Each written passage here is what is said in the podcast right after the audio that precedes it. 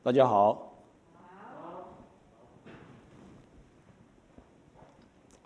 嗯，很感谢 Henry 今天带的诗歌哈，让我们真的是在主里面，我们真的在神的翅膀的荫下，我们能够靠着神，我们能够在他的覆庇之下哈。我们今天要讲的这个题目是认识诱惑啊。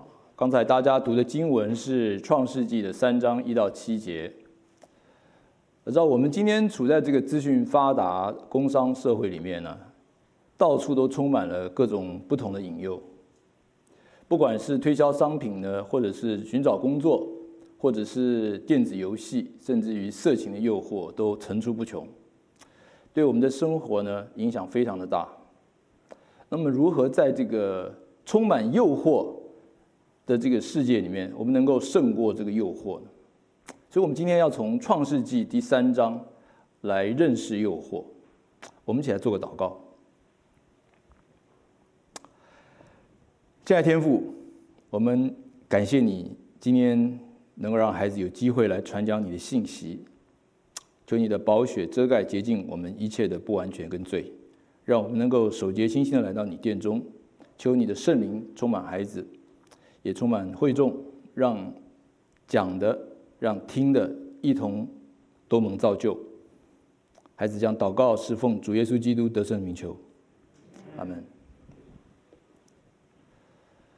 Car Manager 他是一个著名的心理学家，他写的一本书叫做《Whatever Became of Sin》，中文可以翻成“如何犯罪的”。他提到呢，真正生活中的问题呢，是我们犯罪。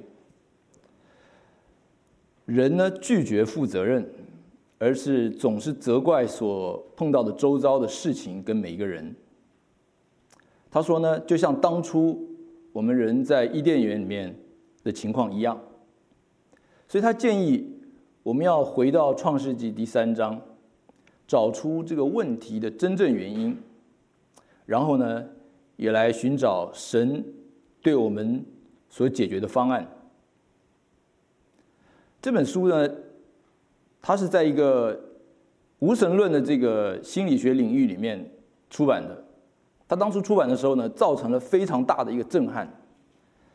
那各种不同的回应都有。主要原因是因为心理学呢，包含这个始祖弗洛伊德啊，他们的主要理论呢，都是要追踪这个人成长过程里面呢。找出人所受的伤害的原因，然后呢，就把这个责任都推给这个周遭的人，包含我们的原生家庭，包含我们的父母亲，包含我们所碰到的任何的人跟事。所以呢，这个理论呢是说，人基本上不需要负什么责任。那么，这这件事情呢，跟我们以后呃我们的。自己成长了以后呢，我们所做的决定呢，完全没有关系，都是原来的问题。所以，这个理论让我们常常的寻找说，到底是什么问题？很多人就一直在寻找这个问题。但是呢，Car Manager 呢，我们是要人回顾说，《创世纪》第三章，看人类的始祖呢是如何的被引诱而犯罪，和神呢如何来解决问题的方法。我们知道刚才念过的经文里面呢，我们看到第一个所讲的是什么是诱惑的根源。这个第一节说，耶和华所造的呢，唯有蛇比田野一切的活物更狡猾。所以神说呢，蛇是最狡猾的动物。到底蛇是谁呢？根据启示录的十二章第九节说，这个大龙就是古蛇。他的名叫魔鬼，又叫撒旦，他是迷惑普天下的。那什么是古蛇呢？那就是当初在伊甸园里面诱惑夏娃的那条蛇。那么狡猾的意思呢？英文可以说是 subtle 或者是 crafty，就是有一个诡诈，有一个欺骗的意思。所以难怪圣经上哥林多后书说呢，撒旦也会装成一个光明的天使。撒旦如果是一个像蛇一样在地上爬行的呢，可能人就不至于会被它的外形所诱惑。可是它是装成一个光明的天使，因为在那个时候呢，我们的那个时候的蛇呢，基本上是是可以站立的，它是个直立的，直到被诅咒以后呢，才地上爬行。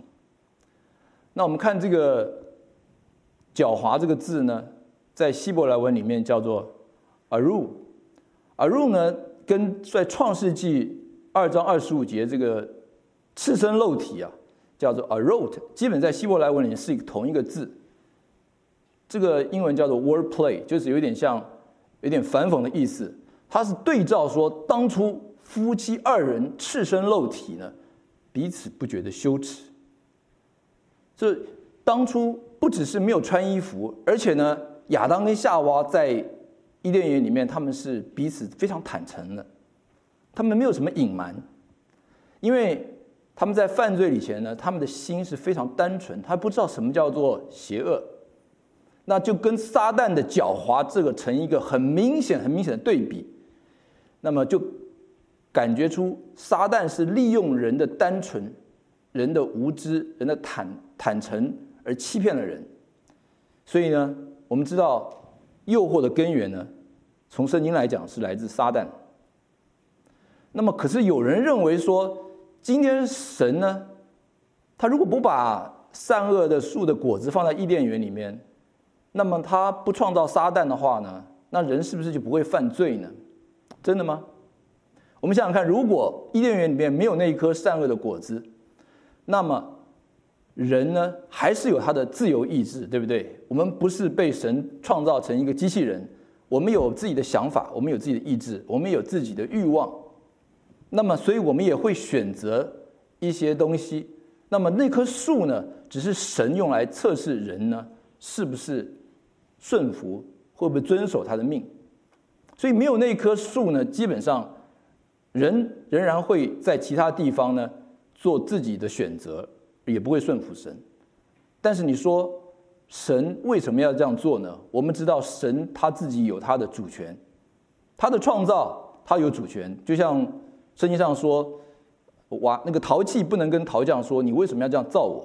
神他创造他的主权。更重要的是，神有他的救恩，他的救恩就是在创世以前就已经预测了，已经了解了将来会发生什么事，所以呢，他已经在那个时候就已经预备了这个救恩。我们在后面可以看到这个事情，所以诱惑的根源是来自神吗？神允许这个事情发生，神也预先知道它会发生，但是圣经上怎么说呢？说人被试探，不可以说我是被神试探，因为神他不被恶试探，他也不试探人。这雅各书一章十三节所说的。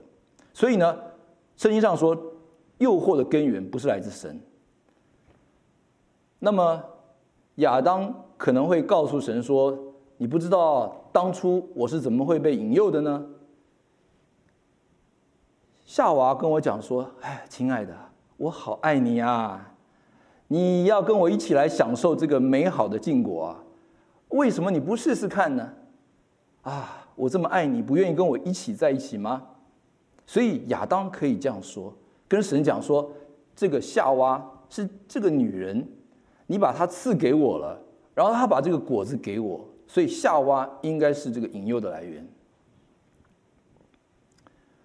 可是呢，雅各书告诉我们说，个人呢被试探是被自己的私欲所牵引、诱惑的，而私欲怀了胎呢，就生出罪来，所以罪罪呢成长了以后呢，就生出死来。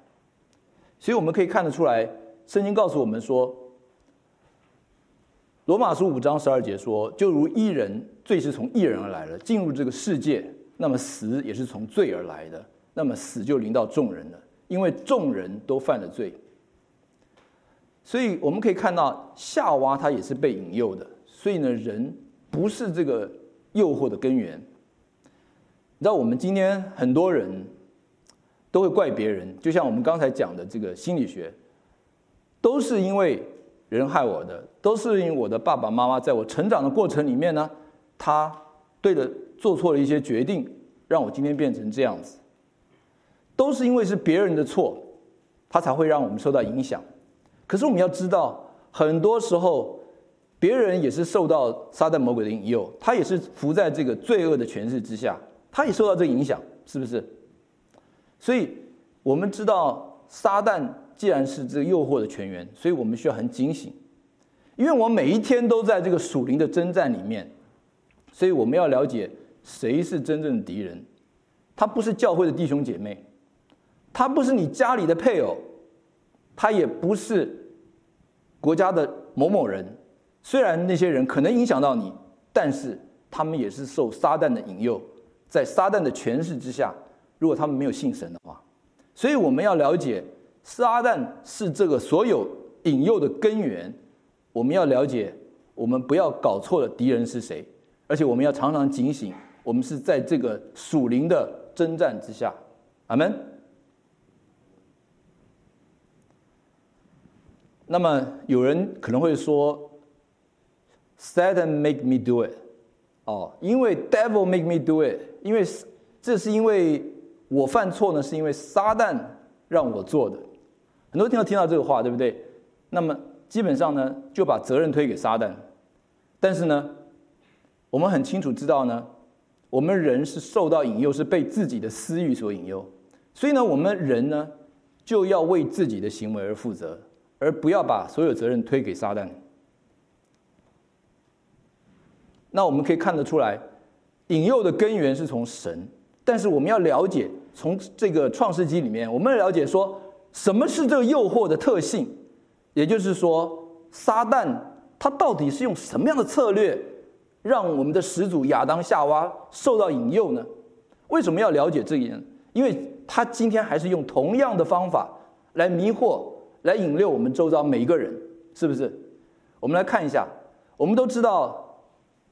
在座的可能家里面都有闹过老鼠哈，我们家以前有闹过老鼠，我们会用一些什么捕鼠器啦，或者是捕鼠夹，对不对？放在家里面。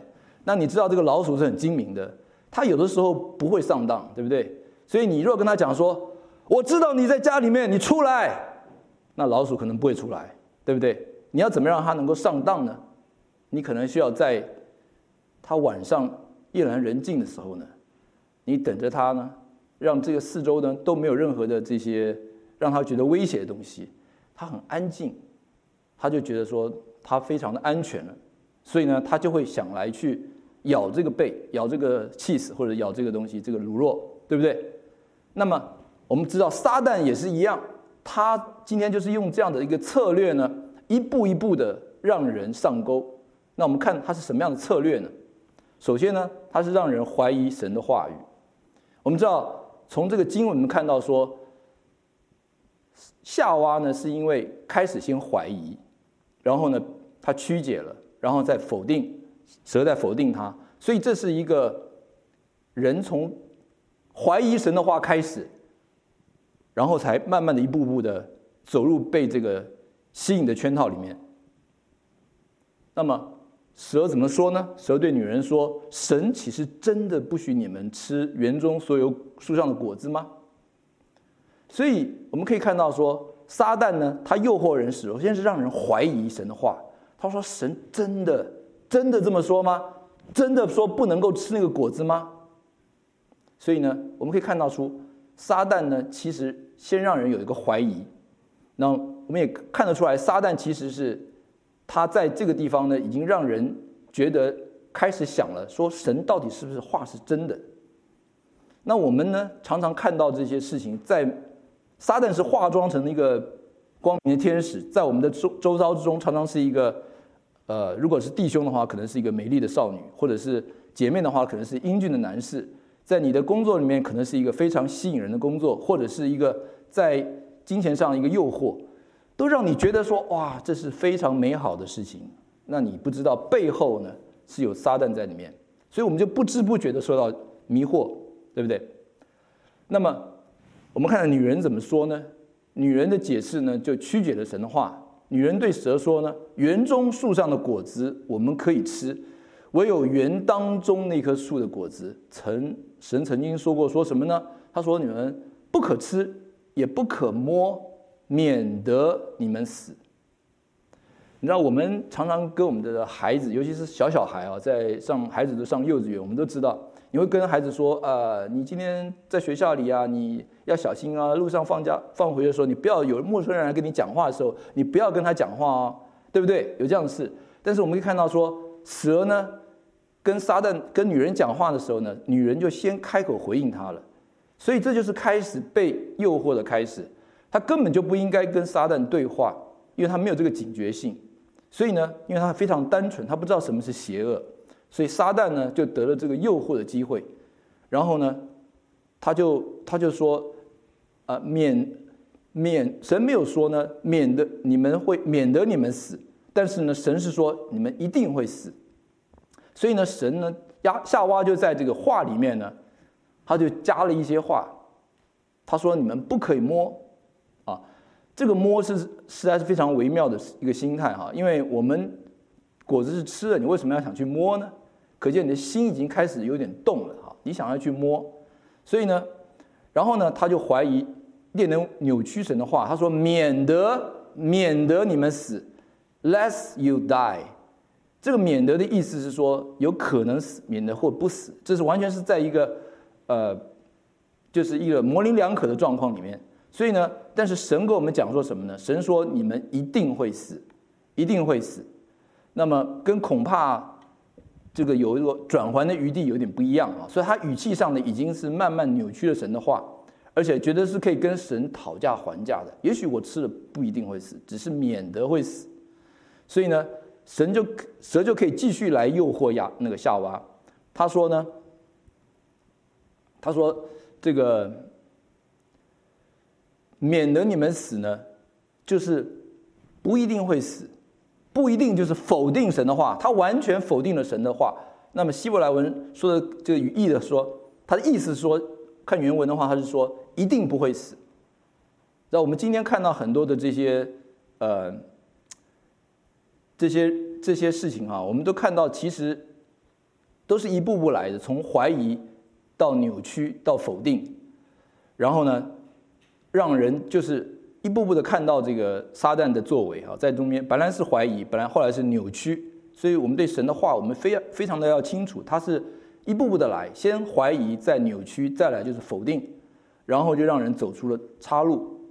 所以呢，很多时候撒旦会跟你讲说，呃，你偷东西不一定会被抓到，你犯奸淫呢不一定会被抓到，你也不一定会得性病，你做了很多坏事呢，你只是。看运气，所以呢，撒旦呢就把犯罪的结果简淡化了。他认为说，他告诉你说这个事情没那么严重，没有那么严重。所以呢，他一旦否定神的话呢，就让夏娃呢更有心想要去试这个事情。然后呢，其实呢，神告诉我们说，亚当跟夏娃在伊甸园里面，他们本来是跟神有个非常非常亲密的关系，因为呢。神的灵在他们中间，可是当人犯了罪以后呢，他被神赶出了伊甸园以后呢，他就不再跟神有那个灵的关系的。所以呢，神的意思就是灵里面会死，但是呢，蛇就曲解了神的话，神说一定会死，你肉体不会死。被赶出去以后不是马上死，可是跟神隔绝了。最后呢，我们看到没有人不死，没有一个人不死，人都有一死。但是以前呢，在伊甸园里面。跟神呢是永远在一起的，所以看到撒旦是多么的狡猾，他一步一步的让人偏离了神的话，最后呢否定了神的话，就入了他的圈套。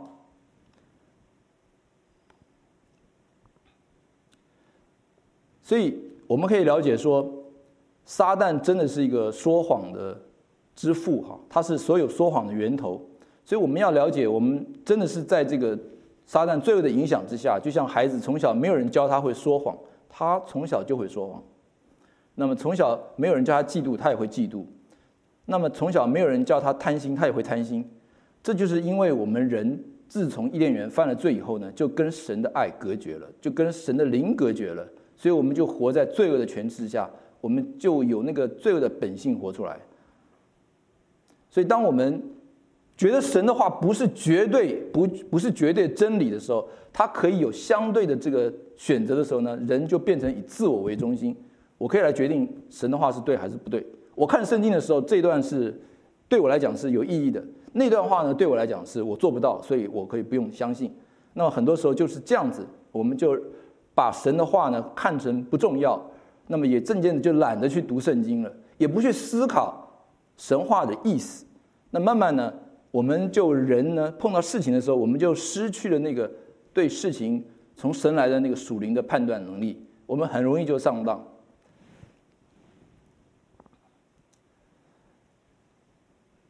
那么近年来呢，我们知道很多西方这些呃神学家哈，尤其是新派的学家，他们都认为圣经很多地方呢是呃有些地方是相信的，有些不相信。特别是他们认为说圣经里面的神话这些神迹啊，他觉得是神话，不是真的神神的事情。他们认为这个历史呢，有时候都是都是呃不是真的。他们说你只要相信圣经里面的教训就好，就像。呃，当做这个佛经或者当任何这种哲学来看，你只要去了解这个就好了。神的话其实是有问题的，所以他们就用这种方法呢，他让人呢慢慢的觉得神的话不是绝对的真理，然后呢，甚进进而有的人相信进化论，他们相信说这个人呢是从这个最最基本的一些呃微生物变来的，慢慢的成长。那么如果我们没有这个呃亚当夏娃的犯罪呢，其实也就没有神的救恩，所以这个话这个是非常非常重要的，这是我们一个信仰的基础。我们如果没有这个基础的话呢，我们也就不需要这个救恩，因为人已经先犯了罪，所以我们需要神的救恩。而我们如果相信起初那神圣经上第一句话，起初神创造天地，那么如果你相信这句话的话，这是最难的事情，从没有变有。那圣经上哪一句话不能够相信呢？哪一个神迹会比这个神创造天地万物更大的呢？可见我们相信，不要我们相信神的话，不要有任何的怀疑，不要被撒旦所欺骗。我们要相信神的话都是真的，没有一句是假的。所以，所以当我们怀疑神的话的时候，当我们曲解神的话的时候，当我们否定神的话的时候呢，我们就会容易被这个世界引诱，而容易犯罪。而认为这个罪呢没有这么严重，没有这么大的影响，所以呢，这就给夏娃的有这个机会呢，谁让他有这个机会再给再一次来引诱夏娃，就是让他怀疑说神到底是什么动机。所以他说，蛇跟他讲说，因为呢神知道你们吃的日子呢眼睛就明亮了，所以你们就会像神一样的知道善恶。哦，这个就是。让人开始怀疑神，他是不是一个美善的神？怀疑是不是神，他要不让我们享受这些禁果、这些美美丽的东西？让人呢？另外就是让有有一个骄傲的心，想跟神一样的聪明，一样的有智慧，一样的能够有自己掌握的这个这个自己的生生生生活。所以，就像我们今天的社会一样，我们很多时候我们想，我们想要自己像神一样，比如说很多的这些 New Age Movement，或者是很多的这些呃宗教里面，都是认为说人自己可以做神，人可以修炼成神，人可以变成像神一样的聪明，人有这个主宰权。我为什么要在神的权柄之下？所以，人其实有一个骄傲的心，那就是一个人的本性。那这样子呢，就给撒旦给一个机会来开这个大门，让他有更机会来试探神。所以我们要了解说，人跌倒的主要原因呢，是他的心背后呢隐藏着要背逆神的一个骄傲。因为撒旦呢本身他是引诱的，他也是就是这样子堕落的堕落的。他本来是天使长，他本来是叫路西佛，他在天上呢，他是看到。这所有天使来敬拜神的时候呢，他觉得他也想要被这些天使所敬拜，所以呢，他就背他背叛了神，他带了三分之一的天使下来，在这个世界上。所以呢，我们不要中了撒旦的诡计。我们像做中了他的诡计的话呢，我们也想做神，我们也想做像神一样的聪明的时候呢，我们就犯了同样的罪，也同样的对像撒旦魔鬼一样的罪堕落了。所以呢，我们要了解说。撒旦呢，总是在一切事上呢，先给人一些看到的好处，他让人觉得说你这件事呢，你你吃的这些东西呢，你可以有很大的好处，但是它却降低了这个罪恶的这个这个这个结果，所以呢，这个就是让人很容易被引诱去犯罪，因为你们吃了以后眼睛就明亮，就知道善恶。我们可以知道，圣经上有很多这些箴言的话，哈，这些话其实非常的宝贵。尤其在我呃比较年轻的时候，我觉得这些话实在是非常的宝贵。就像大卫说，好像是与比蜜还要甘甜。他说，哎，箴言说到这个淫妇如何来用谄媚的话来诱惑人，在九章十三节跟十八节说，他说愚昧的妇人喧嚷，他坐在自己的家中，坐在城中的高处，叫过路的人说。偷来的水是甜的，暗吃的饼是好的，但等于告诉人家说，你只要偷吃这个东西呢，是非常新鲜刺激的，不会被抓到，你也不会有任何的结果。那么，另外呢，在七章的十八、十二十节呢，十八到二十节说，这个淫妇对少年人说：“我们可以饱享爱情啊，我们可以直到早晨啊，我们可以彼此亲爱欢乐。”因为我的丈夫不在家，他已经出门远行了。他带着钱囊，不到月望，他不会回家。你们听了这个话，有没有想到什么事情？有没有想到说，现代的生活里面，很多这些仙人跳就是这样设的，对不对？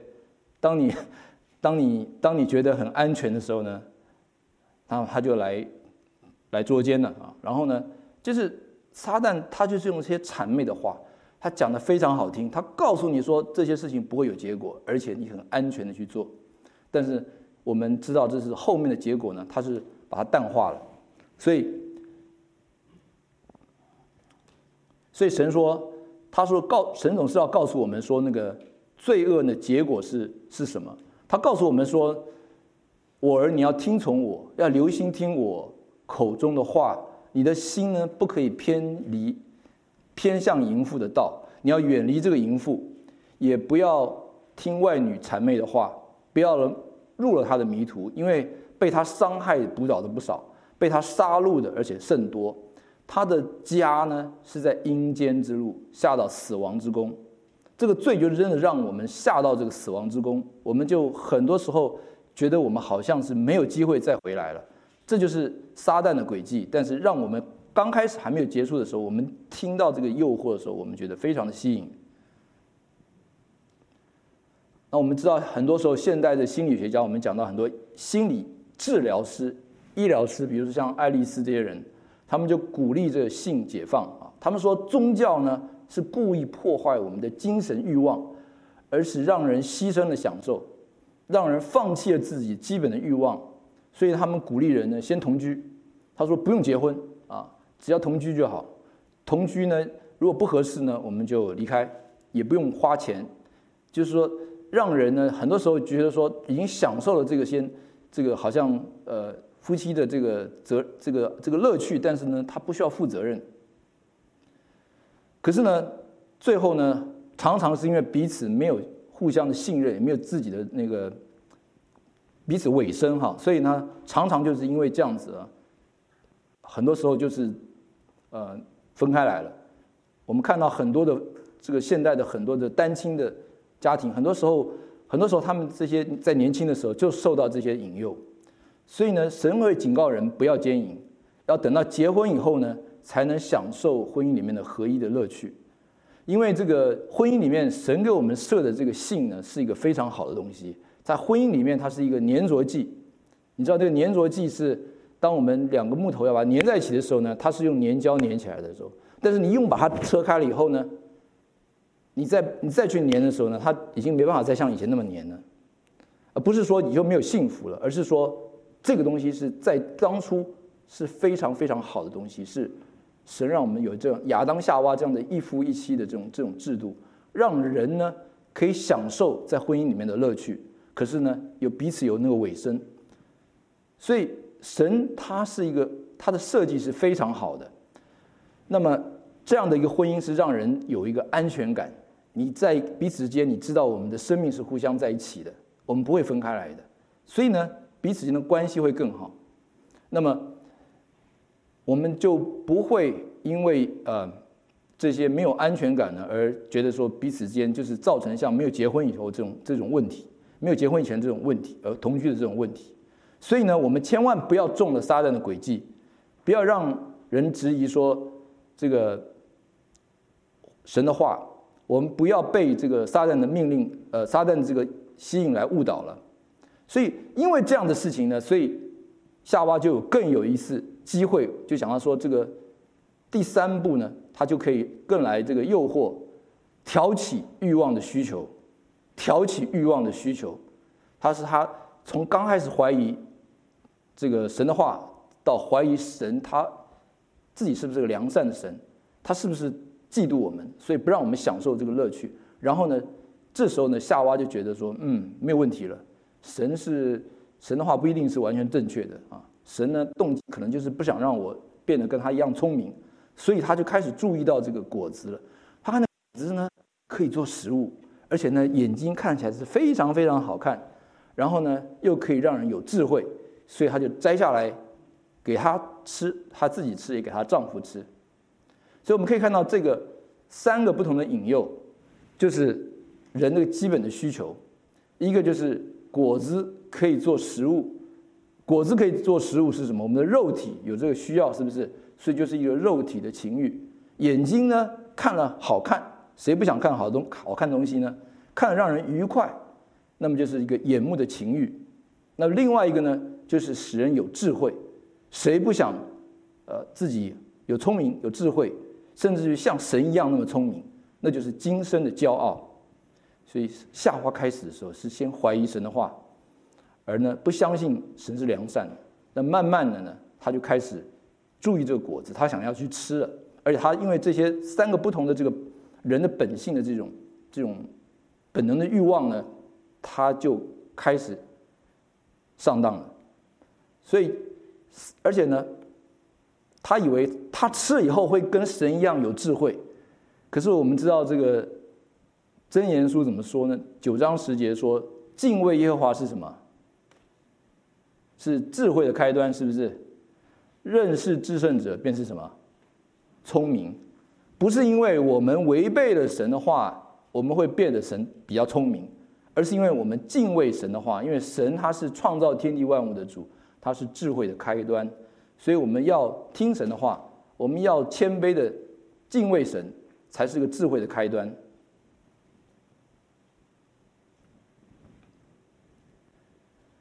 这个约翰一书呢，二章十五到十六节说到说，不要爱这个世界和世界上的事。这个不要爱世界跟世界上的事情，我们也讲过，人谁不喜欢好吃的东西？谁不喜欢看好看的东西？谁不喜欢自己有这样的聪明，能够比别人强？这是人的本性。但是这里的爱的意思呢？是有持续不停的爱下去的意思。那么这个意思是什么？是什么意思呢？就是说，举例子哈，就是说，有的姐妹，我们很多时候很喜欢逛街，对不对？我们去 mall 里面，我们去百货公司，我们去商场，我们去看很多好看的东西。其实呢，去的时候可能只是逛街，因为她想看一看，我们想看一看东西是不是。真正的就是说，有些东西让我们开开眼界。可是呢，一旦碰到什么时候呢？碰到大减价的时候呢，啊，你就知道了，这个挣扎就来了哈。有的时候这么便宜，我可以不买吗？那么我再看一看好了，好不好？我再看一看，越看呢就越想啊，越看就越想啊，最后啊买了啦，管它用不用呢，以后再说，反正便宜嘛，对不对？是不是这样子？如果你看了一次以后，你说哎，我现在不用，我就走了，没事，对不对？但是你看了以后呢，还想再看，还想再想，你越想呢，你就越想，对不对？就想买，最后就买了，就像吃东吃那个甜点一样。很多人知道，明明知道有糖尿病，对不对？他有糖尿病，他知道他不能吃甜的，可是呢，啊，这个 donut 多多么多么好看，多么甜呢，对不对？吃了以后，你看我现在就想吃甜的。我刚刚吃过这些呃这个中饭，我就想吃个甜点，啊，所以越看呢。越看啊，不行，我不能吃，我不能吃。再看看，哎呀，不行了，我还是要吃了。反正吃了以后，下次再减肥没有问题的啦，对不对？是不是这样子？所以你不看呢就没有事情，你越看呢越想。所以圣经这样说，我们不要去继续不断的爱下去，要停止。那么我们也知道弟兄呢，我们常常有这种问题，就像大卫一样，他为什么会跟拔示巴犯罪呢？他是因为看到拔示巴在沐浴，对不对？那你他可能不是故意的，对不对？他但圣经上说他是睡到太阳平西才才下来，才才出来，他在楼上看。那看到那个时候，那一刹那之间看到的时候呢，啊，不看就好了，因为他有这么多的妻，这么多的妾，他为什么还要再看这个女人呢？可是他不行，他不但看呢，他还去打听到底这是谁的太太啊？到底是谁？他先生在不在家？啊？他进一步去想的时候呢，他就把他接到他的皇宫来了。所以我们人知道，我们犯罪其实就是在那一刹那之间，那个眼目的情欲就是那一刹那之间。你看那个东西吸引人，可是你不要再看，你就没事了，对不对？你看了以后呢，你就会想，你想了以后呢，你就很难去不犯罪，所以这很重要。所以圣经上叫我们说，不要爱这个世界和世界上的事情，就是告诉我们不要在诱惑的时候，我们不要继续看呐，你就走开就没事了。大卫走开，他就不会犯奸淫了，是不是？你如果在梦里面看到。这些便宜的东西，你走开就没事了，你就看就走了哈，下次再来，对不对？你走开那一刹那间，那欲望就离开你了。可是你拼命就是要不停，就是继续看，继续看，你越看你越想，所以难免受到诱诱惑。所以我们神叫我们不要爱这个世界和世界上的事情。而且呢，那个我们知道这个呃约伯哈，约伯呃约伯他。在这个三十三十一章，呃，第一节说，他说我已经跟神立约了。他说我就是不去看那个处女啊。约伯是已经结婚的人，他有他的太太。可是呢，这个不不去定睛看这个处女的意思呢，就是有一种好像有一种欲望的心看。那么欲望的看法呢，就会让像大卫一样的犯罪。所以呢，耶稣说呢，凡是看着妇女呢动淫念的呢，其实。他的心已经跟他犯了奸淫了。我们讲到说，我们新约是个恩典的一个时代，好像旧约是一个好像律法的时代。旧约的人，你如果不怎么样听，神就怎么样处理。那旧约、新约呢，是一个恩典的时代。新约是神有很多的恩典，所以很多人认为神在这个我们在恩典里面，我们可以继续犯罪。其实呢，其实新约你看到耶稣讲的说。旧约是说人犯了奸淫，有这个行为以后呢，他才犯罪。可是新约里面的要求是更严。他说你动了这个淫念以后，你看了以后呢，你就犯了罪。你可以想象我们现在是这个时代是多么的充满引诱，对不对？不管是你上网的时候，前几天我想准备东西，我找资料，结果动不动呢旁边就有一些不该看的东西跑出来了啊。那当然我就是像约伯一样，我就赶快不要去看它了。没事的，可是很多人就是因为这些引诱，不管是色情的杂志，不管这些我说弟兄啊，色情的引诱，不管是色情杂志，或者是影影片，或者是这些网站，就是让人那个刹那之间呢，你就是不能不看。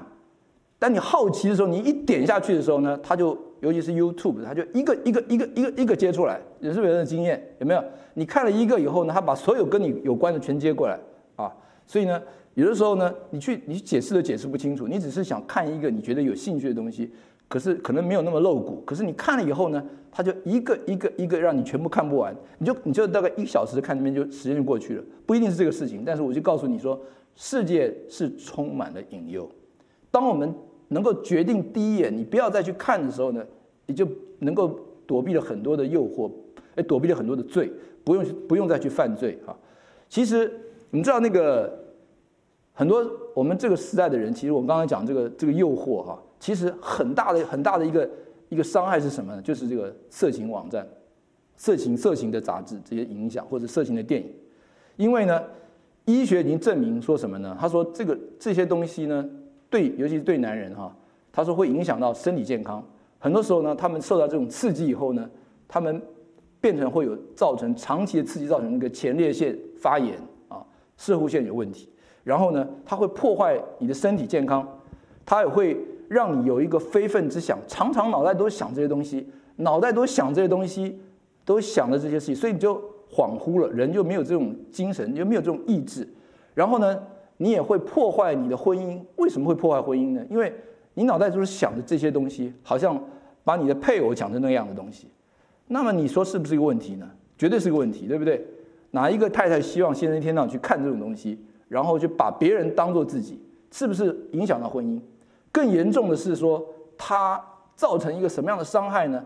他让这个夫妻之间，他让这个呃，这个伤害是说，呃，你因为常常看这个东西呢，所以呃，夫妻之关系他就造成一种好像学习这里面这些这些这些什么这些成人级的电影的动作，让让人好像忘记了，其实女人她的最大的这个这个这个被吸引，其实不是这些东西，不是这些动作，而是。她对你对她的爱，所以人就忽略了对神、对对配偶的那种爱的那种关系、那种谈话、那种那种那种亲密的那种那种沟通。你知道这个问题严重吗？所以为什么色情网站是非常可怕的东西？非常可怕，非常的可怕。那我我以前在学校的时候，我有一个同学啊，我们那时候在台湾也考大专联考，你们知道大专联考对不对？很多时候呢。最后那几个礼拜其实是最重要的，而我一个同学呢，他就在那个大专联考的前一个前一个礼拜呢，他一个班上另外一个同学就就拿了一本这个色情杂志给他看，他看了以后呢，他一个礼拜没有出门，他本来在模拟考的时候呢，他可以考到还还算可以的学校，结果他考试的时候落榜，所以我就我就很很 surprise，怎么会有这么严重的结果？为什么色情对人的伤害有这么大？可是人却是没办法了解。没办法去克服他的引诱，你可以知道这个严重性。所以呢，神叫我们不要去贪图这个肉体的情欲，这个因为这个这个这个影响是非常大的，对我们的身身心灵都有影响。所以我们好不好跟约伯一样学习？就是说，我已经与眼睛立约了，OK，我不要去持续的去爱这个世界，我要去呃，不要去继续的去被这个事情吸引。当一吸引来的时候呢，你有一个选择，你可以决定马上离开，就像就像这个呃约伯一样，你不要再继续看下去，你也可以继续的去看那些让你觉得吸引的东西，就在那一念之间，就决定了你是不是受到引诱。所以，我们好不好跟约伯一样学习说，我们要跟眼睛立约，我们一起我们一起说好不好？我们跟眼睛立约，OK，不要去爱这个世界，OK，这很重要。我觉得我们的。一开始的吸引就是从眼目的情欲开始，然后就肉体的情欲。那么另外呢，就是今生的骄傲。今生的骄傲呢，其实是也是一个很很容易被这个让人呢，就是因为他自己所拥有的财富，或者他的地位，或者他的工作，或者他的事业呢，他认为他可以自我满足了，他不需要神了。为什么我要神呢？我什么都有了，我要钱有钱，我要人有人。我要事业有事业，我要什么都有了，所以神对我来讲已经不需要了。那么这样子呢，就让人呢跟神的关系远远离了啊，因为我们，所以神叫我们不要去效法这个世界，不要去，尤其是今生的骄傲，这都是世界上的事情，不是从神来的。所以我们爱这个世界呢，我们就没办法再去爱神。所以。夏娃是以为说他吃了禁果呢是可以永远长存的，他认为他会跟神一样聪明，可是呢，圣经上告诉我们，他说，唯独遵行神旨意的是永远长存的，只有听神的话，你才能跟神永远在一起，永远能够活在基督里面，活在神的里面。所以，只有遵行神的话是非常重要的一件事情。我们不要被这个情欲所引诱，所犯罪啊。那么。我们看到后面呢，就是犯罪诱惑的结果。诱惑的结果呢，二人眼睛就明亮了。他们知道自己是赤身露体的。他们以前是赤身露体，不以为羞耻。那么他们发现，他们吃了禁果以后呢，他们发现他们不再是赤身肉体的。他们犯了罪了。他们就想要用无花果树的叶子来遮盖，无花果树的叶子来遮盖，因为他们听到神的声音呢，他们都会害怕。所以呢。犯罪有一个结果，就是让人觉得很羞耻。你看了那些色情的杂志，有的时候我们真的是觉得那个罪恶感在里面是很难去去去用这个去去形容。你你在那个在这个罪恶的引诱里面，你很难出来。那就有一个很强烈的罪恶感，所以呢就想用来遮盖。其实很多宗教哈、啊，基本上都是所谓的劝人为善，甚至呢他们的方法呢就是跟这个呃夏娃一样，也是用无花果来遮遮盖啊，就是用人的行为想去得到这个救恩，用这个行为想去遮盖我们的罪。但是呢，我们的神呢是怎么样做呢？耶和华为亚当跟他的妻子用皮衣做衣服给他们穿。你知道这个皮衣其实不是，就是一般就是好像创世纪，所以神会变出一个东西来。皮衣是动物的皮，所以呢，神需要杀这个动物，才能把这个皮给亚当夏娃遮盖。那么就是预表什么呢？就是预表说我们的罪呢。不能够用这些人的行为来遮盖，只能用动物的血呢，才能够跟神来赎罪。因为罪呢是需要水血来赎罪。那么也预表了我们的主耶稣基督呢，他是来主动的来找人，是神主动的给亚当夏娃用皮衣来遮盖，用用他来主动来给他们，不是亚当夏娃跟神要的。那么也表示呢，预表说我们的主耶稣基督呢，他是为了爱世人呢，他自己成为这个赎罪的羔羊。他没有罪，因为用动物的血呢，永永远是不能完全赎罪。但是用耶稣基督的宝血呢，他就可以一次赎罪。所以呢，这就是神的爱，神他自自己先来找我们。所以呢，如果人没有犯罪呢，我们就可能没有办法看出来神他是如此的公义，他有什么事情他就会照着他的律法去做。可是从另外角度也看到神的慈爱，因为神他为了人没办法救自己呢，他就。舍了他自己的性命来到这个世界上为我们死，这就是神的慈爱。所以呢，我们的我们也可以因为主耶稣基督的那个复活的大能呢，就可以再一次相信我们可以得到永生，跟神住在一起，因为有圣灵住在我们中间。那么这样子呢，就跟神恢复了原来在伊甸园里面的关系。那么我们知道，我们的主耶稣其实他来到世界上，他被撒旦魔鬼引诱了四十，在四十天禁食以后，他被撒旦魔鬼引诱。那么他所以能够得胜呢？他是靠着神的话来战胜撒旦魔鬼。那个时候呢，撒旦跟他讲说：“如果我是神的儿子，就可以让石头变成食物。”那个就是肉体的情欲，因为他饿了四十天。那么另外他讲说：“你可以让这个，你可以跳下来，从这个山山顶上跳下来，圣殿上跳下来呢。然后呢，他会派天使来遮呃那个接住你。所以呢，这就是一个今生的骄傲。”因为他觉得他是神的儿子，那么更严重的就是，他说将万国的荣华，就是眼目的情欲，给你，只要你去拜我，只要去拜魔鬼，他就可以得到这个荣华。那么我们知道，这个主耶稣来到这个世界上呢，他是有他的目的，他已经知道他要为人死在十架上，所以呢，撒旦呢就是一直要破坏神的计划。他告诉他说：“你不用上十字架，你现在就来拜我啊！你拜了我以后呢，我就给你万国的荣华。你不需要等到两千年以后再来，再得这个千禧国，在这个千禧国年国度的时候呢再来。你只要先拜我就可以了。所以，这个就是撒旦非常厉害的一个诡计。可是我们的主耶稣呢，却是因为爱人的缘故，他是甘愿的为我们的罪钉在十架上。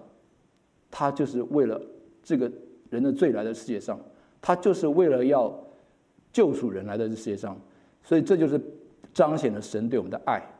所以，我们中间我们真的是要了解说，这个今生的骄傲其实是一个非常大的一个一个引诱。可是，我们的主耶稣却是能够因为他对人的爱，他有他的这个听顺从神的话，他能够为我们罪钉在十架上。那。我们有一本书哈，我想有没有人看过这本书，叫做呃，Marriage You Always Wanted 哈。这本书呢是讲到一个呃，讲到婚姻的一个一些例子哈。那这个这个作者 Gary Chapman 呢，他是一个很有名的作者。我们很多人可能听过这个这个这本书叫做 Five Love Language，有没有听过？五种爱的语言，有听过吗？哈。那么这个人他做这本书呢，他他就讲说。他说：“今天这个时代呢，是人都以自我为中心。他只要碰到这个跟我这个自我的成就跟快乐的那个，他需要马上行乐，及时行乐。他只要在婚姻里面碰到这些呃不愉快的事情呢，或者不能解决的问题的时候呢，他就他就会容易呢在外面发展，容易所以产生一些婚外情的引诱哈。那么因为人呢常常看不到自己的问题，而且把这些责任呢全部都归给对方啊，所以呢他就举一个例子，他说很多时候在这个呃异性哈，他们常常是中午有时候在这个工作场合，我们其实有很多的机会去跟异性在一起吃饭，可是呢，当我们看到这个呃异性的时候呢，他对我们有的时候是很温柔体贴，或者是对你很很很有很有礼貌，或者各方面都做得很好，让你觉得说，嗯，如果我的太太或者我的先生像这样子的话，那多好，对不对？会有这样想法，对不对？那这就是让他有一个一个不实际的期望。就比如说今天呃。隔壁的邻邻居的太太，她的水管坏了以后呢，她来告告诉你说，呃，她来说，哦，我她水管坏了，哦，你赶快跑去帮她修了以后呢，她非常感激你，对不对？可是呢，你在家里面你修你太太水管的时候呢，她怎么说呢？她说，It's about time。她说早就该修了，我已经告诉你好多次了，怎么你现在才来才做啊？所以你的感觉是完全不一样的。这是因为在婚前跟婚后，人呢彼此间的期望是差了很大的。你婚前的时候呢，你是对人的期望是没那么多，突然其来的喜惊喜呢，让你觉得说，嗯，这个可能就是我最好的，比我的配偶更好。实际上呢，当人进入婚姻的时候呢，人发现其实他的期望改变了，所以呢，就会造成另外一个问题，就是说他会呃继续的在发现的破灭以后，他就会造成其他的一些问题，然后呃让这个婚姻呢就出了一些问题，因为他们想要发现这个问题不是像以前那样子，他们就想造另外一半。这就造成一些其他的问题哈，所以呢，呃，那么他们尤其是造成儿女之间呢，对于这个破碎婚姻的时候，有时候对这个父母亲的婚姻，他们也没有信心，想要继续去这个呃继续去结婚。很多时候因为害怕，甚至他们就变同居，所以这个影响是非常大的。所以呢，我们真的是我们需要很警醒哈。那常常有些 counselor，就像 David Hawkin，他说，他说很多时候这些夫妻来找他做这些 counseling 的时候，他说，呃，其实呢，他们跟他讲一些圣经的教训呢，他说他的反应是说，哦，你有没有其他的更好的牧师来跟我讲一下？因为他们根本不想听神的话，他们认为这些事情是对我是没有什么关系的啊，他只想让你听到他的问题。可是他一讲他的问题的时候呢，这个牧师说，嗯，他的问题其实都差不多，婚姻问题其实很多都类似。但是呢，我们就是不愿意相信神的话，我们不愿意去听神的话，所以呢，我们会造成他婚姻问题没办法解决。那最后呢，就是说，呃，讲到说，我们主耶稣告诉我们他的，他说他的应许是说呢，你们所受的试探呢，是不是人所不能，无非是人所能够遭受的，是一定可以人可以忍受的。说他在患难试探的时候呢，他会给你们开一条出路。使你们能够忍受得住，所以呢，我们知道我们主耶稣可以靠着神他的话来得胜，我们也可以相信神在我们患难的时候，在试探的时候会给我们开一条出路，所以我们要相信神他的信实。那么，所以我们可以能够呃胜过这个试探啊。那我们呃上礼拜那个我们的 Peter 传道哈，就是呃他他在那个。我们这边传讲，他说他是从晨曦会来的，对不对？那晨曦会我们也知道，我们曾经有很多弟兄，他们在以前呢，在服侍的弟兄呢，他们是以前有这样染上毒瘾的经这个经验啊。然后呢，他们愿意来，他们得到这个这个毒瘾得到这个呃解除戒了以后呢，他们愿意来这个晨曦会来帮助这些还在毒瘾中的这些这些人啊。那么当他们描述当毒瘾发作的时候呢，他说人会。想会非常痛苦，而且呢，他想拿钱再去买那个毒瘾，可是他没有钱的话，就会偷窃、抢钱，或者是贩毒，或者是任何能够拿到钱去做的事情。所以呢，他们的痛苦是难难以去人了解的呢。他们家人也很痛苦，可是呢，他们这个都已经跟家人发誓过很多次，他们不愿意再去，希望不要再去犯同样的错误。可是呢，最后呢，他们实在是没办法靠着自己，他们来到晨曦会，那晨曦会弟兄姐妹就是靠着爱心跟他们一起。在他们毒瘾发作的时候，跟他们一起祷告，一起读经，一起跟他们忍受过那段时间。后来呢，他们信了主，他们的生命改变了，他们就不会再受这个罪恶的捆绑，不在这个毒瘾里面。所以这是一个很实际的例子，就是告诉我们说，其实神他的恩典是够用的，在患难、在试探的时候，他会给我们开一条出路。但是我们要信靠神。那我们主耶稣呢？他已经胜过这世界。他为什么当初要受试探呢？他可以证明他说他有能力胜过撒旦魔鬼的引诱，而且他也他也可以告诉我们呢，他能够在试探里面，他这么大的引诱里面呢，他了解我们在试探时候所受的那个软弱。因为当人能够被人了解的时候呢，你会觉得非常的安慰。主耶稣就是这样的一个，他能够成为我们的中保，因为他自己都受到试探，但是他没有犯罪，而且呢，他告诉我们，他可以成为我们患难中随时的帮助。所以，我们只要能够坦然无惧来到施恩宝座面前上神求，我们就会得到神的拯救。所以我们今天来呃 recap 一下，就是把今天所讲的归纳一下。我们知道这个诱惑的根源是来自撒旦，所以我们不要搞错了哈，我们不要被撒旦魔鬼欺骗，以为这是一场，这因为是人的问题，那么我们就会造成一些这个对人中间的一些呃认为这些人是造成这些问题的人，所以我们会造成家庭的呃这个教会的或者社会甚至是国家的这些冲突，所以我们要了解这是一场属灵的征战，我们的根源是在撒旦。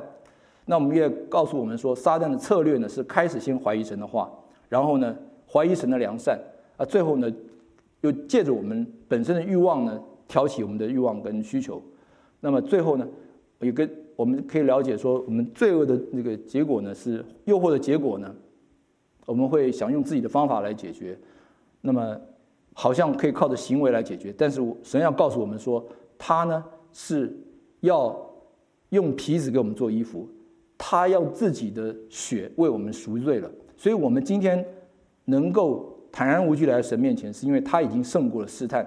那我们可以随时的求神，因为他是我们患难之中随时的帮助。所以，我们一起来做个祷告。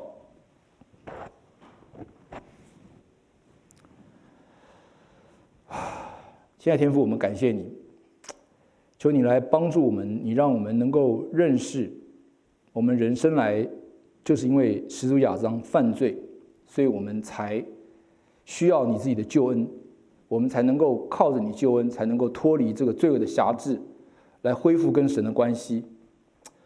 所以求神帮助我们不要怀疑你的话，也帮助我们相信你这是良善的，你是爱我们的神，也帮助我们能够将你的话能够常常的藏在心里面，能够胜过撒旦魔鬼一切的引诱。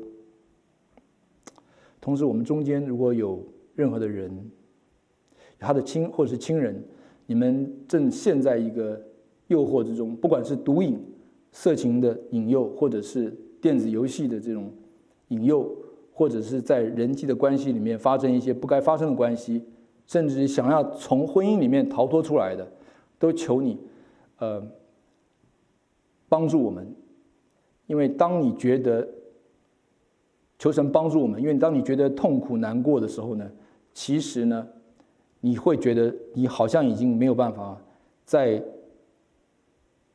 从里面出来。可是这是撒旦的诡计，撒旦是欺骗我们，告诉你已经失败了，已经不能够再回来了。可是神他就是为了这样子爱我们，为我们的罪来到世界上。